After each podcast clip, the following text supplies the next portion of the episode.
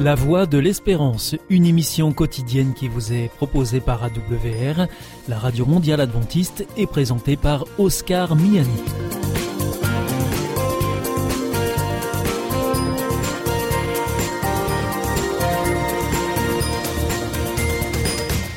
Merci de votre fidélité à la Voix de l'Espérance à travers les ondes, par Internet sur www.awr.org ou aussi grâce à votre téléphone. Aujourd'hui, au programme, dans quelques instants, ce sera votre rendez-vous santé. Ensuite, vous retrouverez votre chronique reflet d'actualité. Et enfin, nous terminerons avec une nouvelle réflexion sur notre antenne. Avec Destination Santé, Emmanuel Ducreuset. Bonjour à tous. L'arrivée du mois de mai marque traditionnellement le retour du muguet. Si jolie soit-elle, cette plante peut aussi se montrer toxique, surtout pour les enfants et les animaux. De feuilles vertes et allongées, des clochettes blanches, chaque 1er mai est l'occasion d'offrir un brin de muguet censé porter bonheur à celui ou celle qui le reçoit. Seulement, le muguet n'est pas sans danger. Comme l'explique le centre antipoison de Lille, le muguet est tonicardiaque et diurétique. Précisément, il ralentit le rythme cardiaque, renforce l'énergie de contraction systolique et augmente l'excitabilité de la cellule musculaire cardiaque. Il provoque également une augmentation de la pression artérielle. De la tige aux clochettes, en passant par les feuilles, il faut savoir que toutes les parties de la plante sont toxiques, et même l'eau dans laquelle a séjourné le muguet. L'empoisonnement est rendu possible lorsque les quantités absorbées sont importantes ou bien quand il s'agit d'enfants. En cas d'intoxication, on constate d'abord des troubles digestifs. Ensuite, surviennent les troubles cardiaques avec ralentissement du cœur et troubles du rythme, la respiration s'accélère. Mais heureusement, l'ingestion accidentelle est généralement sans conséquence car les quantités prises sont trop faibles. Cependant, gardez tout de même à l'esprit qu'ingurgiter du muguet peut parfois être grave. Pour prévenir tout risque, apprenez aux enfants que même si la plante est jolie, c'est du poison. Mettez les vases en hauteur, ne laissez pas traîner de l'eau souillée par un bouquet sur la table, surtout si le vase est un verre d'eau.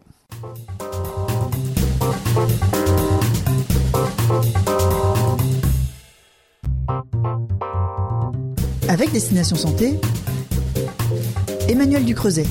Bonjour à tous. Dès l'âge de 3 ou 4 ans, votre enfant risque de commencer à refuser certains aliments. Rien de surprenant, pour que le repas familial reste un moment de détente et de partage, négociez en douceur. À partir de 3-4 ans, votre enfant commence à faire la fine bouche. Il n'hésite pas à disposer consciencieusement sur le bord de son assiette les aliments qui ne lui plaisent pas. Il va se mettre à bouder des plats qu'il affectionnait auparavant et refuser tout ce qu'il ne connaît pas. S'il refuse un aliment nouveau ou les légumes, posez-en quand même une petite quantité dans son assiette, car s'il vous voit en manger avec appétit, il pourra être tenté à son tour. L'astuce, c'est de disposer un aliment nouveau à côté d'un plat dont il raffole incognito. Pour lui faire manger des petits pois, des haricots verts ou des courgettes par exemple, mélangez-les donc avec des féculents comme le riz, les pommes de terre ou encore les pâtes. Jouez à la fois sur la présentation et sur la variété. Il n'aime pas les carottes cuites? Essayez de lui en proposer des crues, avec une petite sauce à la crème légère, décorez son poisson avec des zestes de citron, donnez de la couleur à son assiette en y ajoutant des haricots verts, des tomates. Et si vraiment les légumes ne passent pas, vous pouvez les incorporer dans une quiche ou une tarte. Côté fruits, là encore, soyez imaginatif. La salade, c'est sûr, sera votre meilleur allié. Vous pouvez en effet mélanger différentes variétés, jouer sur les textures et les couleurs. Jouez également sur les formes. Il existe des moules spécifiques pour les cakes, dans lesquels vous pourrez glisser des légumes ou du poisson. Grâce au purée, vous pouvez également proposer des présentations rigolotes en forme de visage, en y ajoutant par exemple de tomates cerises pour les yeux ou des haricots verts pour la bouche.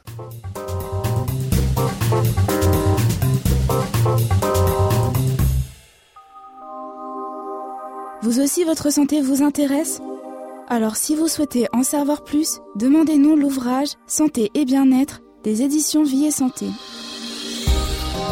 Nous aurons le grand plaisir de vous en adresser un exemplaire gratuitement sur simple demande de votre part à france.awr.org.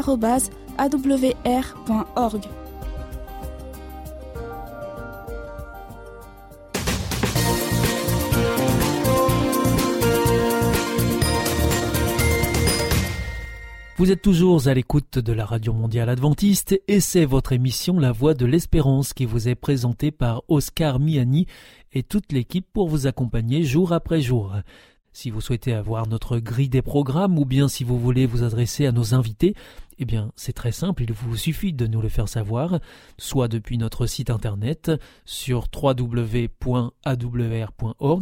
ou alors par courrier à IEBC, La Voie de l'Espérance, boîte postale 100 77 193 Damary Lélis Cedex.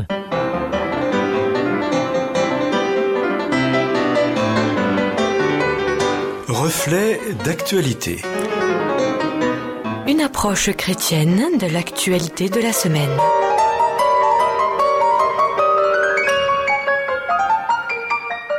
Bonjour. C'est avec euh, plaisir que nous vous accueillons à cette chronique reflet d'actualité. C'est aujourd'hui le pasteur Jacques Trujillo que nous accueillons.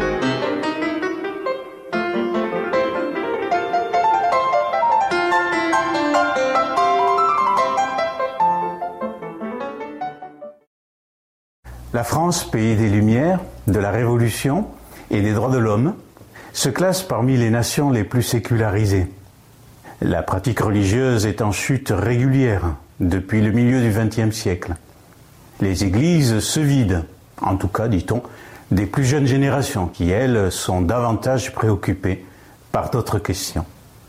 Oui, je vous le dis, le croyant est une espèce en voie de disparition, affirme peut-être le sourire aux lèvres, tel ou tel tenant bien intentionné de la lutte contre les obscurantismes. Jésus avait donc raison lorsqu'en Luc euh, chapitre 18 verset 8, il s'interroge sur l'avenir. Mais quand le Fils de l'homme viendra, trouvera-t-il la foi sur la terre? Et puis voilà que se lève un matin, un matin de surprise, de crainte d'abord, puis de frayeur ensuite. Et l'on retrouve l'usage de mots oubliés, quarantaine, confinement, masque hygiénique, couvre-feu, et d'autres mots encore, Covid, intubation, attestation dérogatoire de déplacement, et ô combien l'horrible mot distanciation sociale. Et là, au miracle, voilà qu'en fait la France est peuplée non pas ou pas seulement de procureurs, mais de croyants. Ben si, si, certains qui l'étaient déjà, mais qui l'ignoraient, d'autres qui le découvrent, tous croyants. La France, 67 millions de croyants. Depuis le début de cette saleté d'épidémie, certains ont cru à l'efficacité de l'hydroxychloroquine et à la bonne parole du docteur Raoult. D'autres n'y ont pas cru du tout. Certains médecins et scientifiques ont cru que, d'autres n'y ont pas cru du tout ou cru autrement. Certains citoyens ont cru que les pouvoirs publics pouvaient avaient les moyens de résoudre la crise. D'autres ont cru qu'ils ne le pouvaient pas. Certains ont cru que les laboratoires pharmaceutiques sont peu fiables, car trop préoccupés par les intérêts financiers. D'autres ont cru pouvoir faire confiance. Quelques-uns ont même cru que tout cela était inventé, la Covid et les morts et les hôpitaux surchargés. Au début des annonces de découverte des vaccins ARN messagers, on a cru qu'ils étaient trop suspects, trop rapides. En fait, n'allaient-ils pas modifier notre ADN Aujourd'hui, beaucoup, peut-être les mêmes d'ailleurs, peut-être croient-ils davantage à ces vaccins-là plutôt qu'aux vaccins classiques, AstraZeneca ou autres. Par ailleurs, en ce mois d'avril, la plupart des Français ne croient pas à la levée du confinement prévu pour la mi-mai ni à l'ouverture des bars et des restaurants, ni des ô combien importantes terrasses, hein, ces fameuses terrasses dont on parle tant. On ne croit pas que l'été sera un été comme les autres, avec son incontournable, mais cette fois-ci rassurant pour une fois, chassé-croisé des juilletistes et des haussiens. Croire ou ne pas croire De toute façon, de toute manière, croyance. Alors, Jésus s'est trompé. En fait, les croyants pullulent. Mais quand on y réfléchit, Jésus parle-t-il de cette sorte de croyance-là? Non, Jésus-Christ ne s'est pas trompé. La Covid a sans doute tué énormément de monde, plus de 100 000 personnes, effroyable bilan parmi nos concitoyens. Mais peut-être parmi les victimes collatérales doit-on aussi compter l'héritage des Lumières. Non, Jésus ne s'est pas trompé, car il ne parle pas de croyance, il parle de foi. Aucun rapport avec ces explosions de croyances en tout genre. Je ne me moque pas des croyants, même si j'ajoute à ce mot-là des guillemets. Je suis moi-même un, et trop souvent, parce que les croyants sont comme nous tous dans l'incertitude et que tous nous sommes dans l'angoisse. D'autres croyances, suscitées par d'autres motivations, sont sans doute moins respectables, celles-là. Je dis simplement que croyance et foi ne sont pas synonymes. La foi est au-delà de la croyance. Même si elle ne s'y enferme pas, elle ne renonce pas à la raison. Elle englobe l'émotion et le sentiment, mais elle les transcende radicalement. Elle est construction, édifice, érigé par une longue chaîne de témoins, les femmes et les hommes de la Bible, et tous ceux qui ont suivi ensuite jusqu'à nous aujourd'hui. La foi est volonté, héritage, expérimentation. Elle est le vécu d'un compagnonnage particulier, celui voulu par Dieu avec les êtres humains. Elle est appel, main tendue, respect profond de notre liberté. La foi est une ferme assurance des choses qu'on espère, une démonstration de celles qu'on ne voit pas, dit sans doute l'apôtre Paul dans l'épître aux Hébreux. La foi est microscope et télescope. Elle ne se désintéresse pas des choses du monde, au contraire, elle les voit, et elle les voit justement, la terre tout entière, et vous et moi sur cette terre. Et cela vaut le coup de se battre pour éviter le naufrage. La foi est vision, elle ne se désintéresse pas du présent, au contraire, elle voit les nécessaires solidarités du vivant et elle voit les accrobéants. Elle voit la fraternité humaine et elle voit les douloureuses déchirures. Et elle chante et elle pleure. Elle est microscope qui voit la vérité. Mais elle est aussi télescope, elle voit plus loin, elle voit le présent qui se projette sur demain. Elle voit que l'avenir existe, qu'une promesse de lendemain a été faite et que cela n'a rien à voir avec l'opium du peuple. Alors, elle pleure et elle chante. 67 millions de croyants, oui, tant pis pour la confusion que cela génère. Mais ce que je retiens surtout, c'est ce que ces croyances semblent taire et disent pourtant notre immense besoin d'espérer. Ce verbe, je vais le conjuguer en deux temps. L'espoir, parce que l'homme a des capacités de changer ce qui peut l'être. L'espérance, parce que nous ne sommes pas seuls. Dieu nous a rejoints et nous donne rendez-vous. La foi est une ferme assurance des choses que l'on espère, beaucoup d'espoir et peu d'espérance, dites-vous. En êtes-vous si sûr? La foi est une ferme assurance des choses qu'on espère.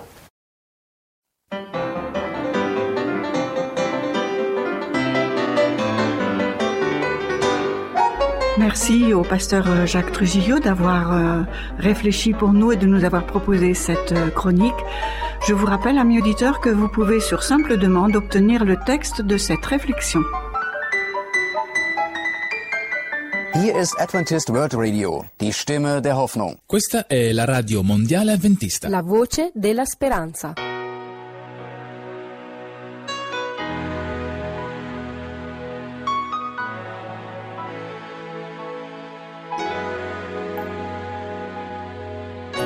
Great is thy faithfulness,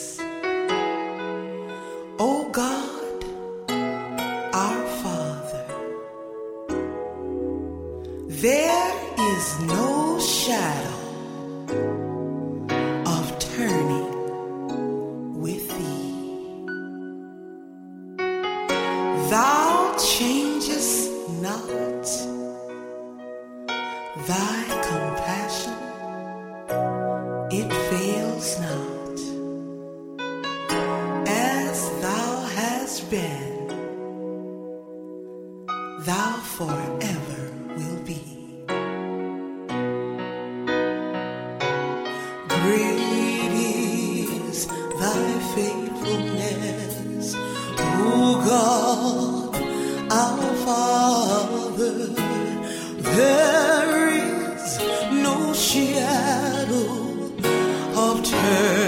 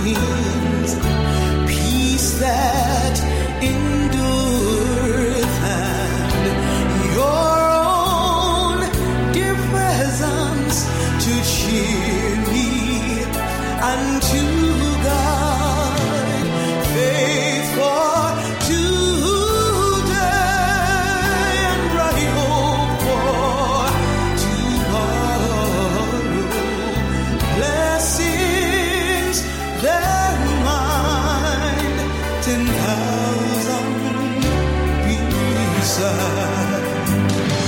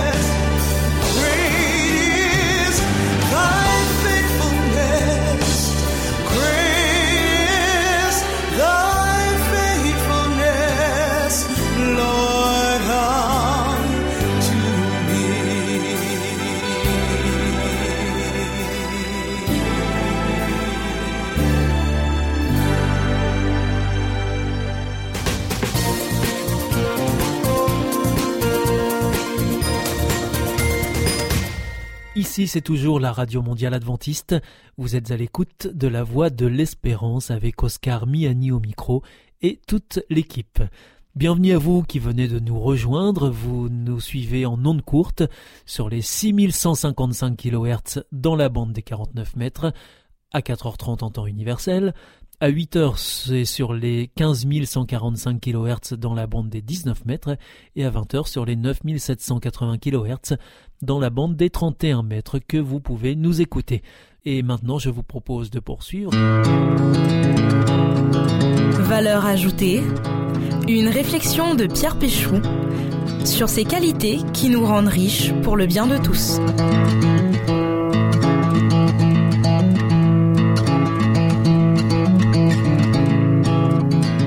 Journal 20 minutes a publié il y a quelques mois un article intitulé Pourquoi avons-nous tous un enseignant inoubliable dans nos mémoires? Cette question venait en fait d'une initiative lancée par une plateforme en ligne d'aide à l'apprentissage de l'orthographe, dans le but de soutenir les enseignants. Dans cet article, les professeurs présentaient souvent les mêmes caractéristiques, et je citerai deux spécialistes interrogés lors de l'enquête par le journaliste. Les enseignants sont des personnalités dotées d'un vrai charisme qui ont des convictions et mettent leur liberté pédagogique à profit pour proposer une pédagogie créative, constate Fabienne Messica. Elle dit aussi, ils sont aussi dotés d'une autorité naturelle, d'une empathie, d'une passion de transmettre et sont hyper engagés professionnellement. Et enfin, Bruno Suchot dit Un bon prof, c'est aussi un enseignant bienveillant, qui fait beaucoup de feedback aux élèves, les stimule et les encourage.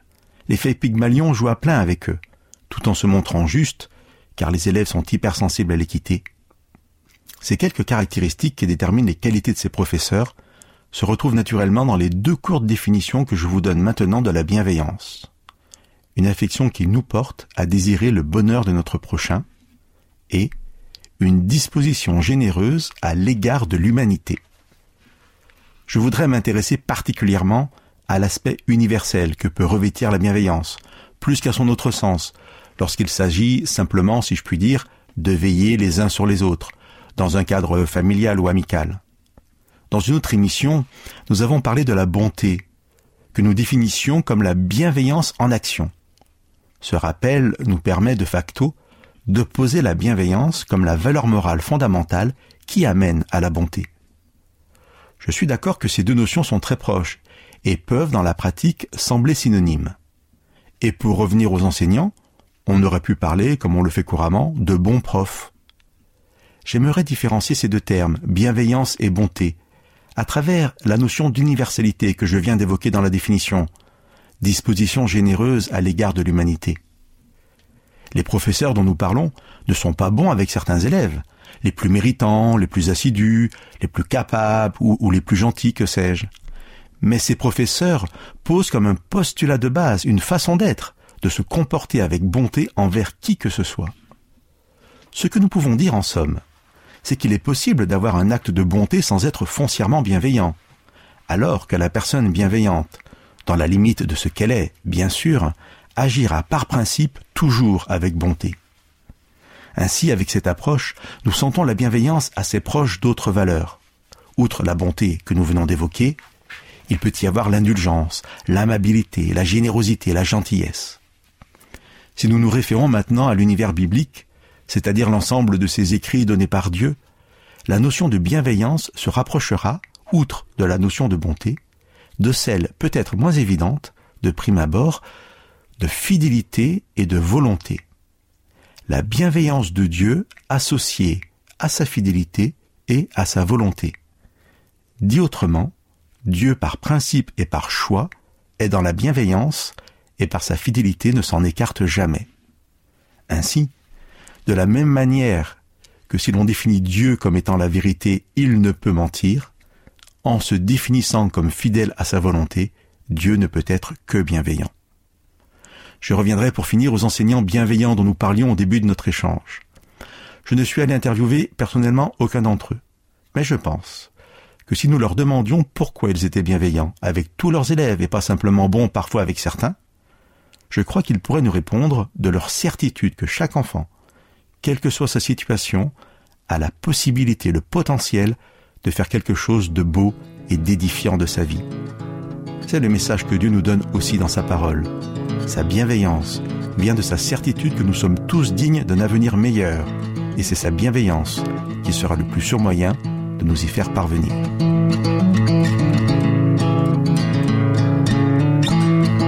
C'était Valeur ajoutée, une réflexion de Pierre Péchaud.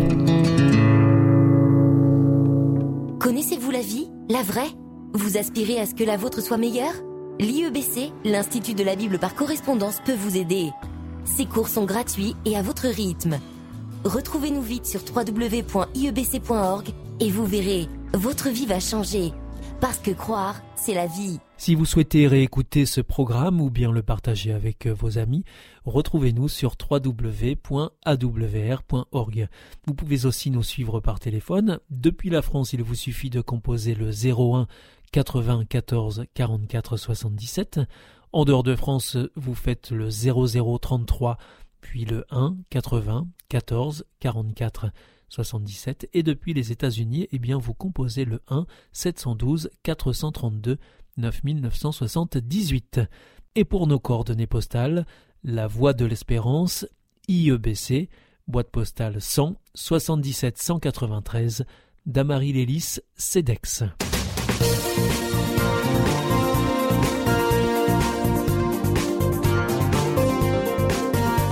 Votre émission est pour aujourd'hui terminée. Vous écoutiez la Radio Mondiale Adventiste et c'était La Voix de l'Espérance. Vous étiez en compagnie d'Oscar Miani. Nous vous donnons rendez-vous demain à la même heure pour votre nouveau programme. Au revoir.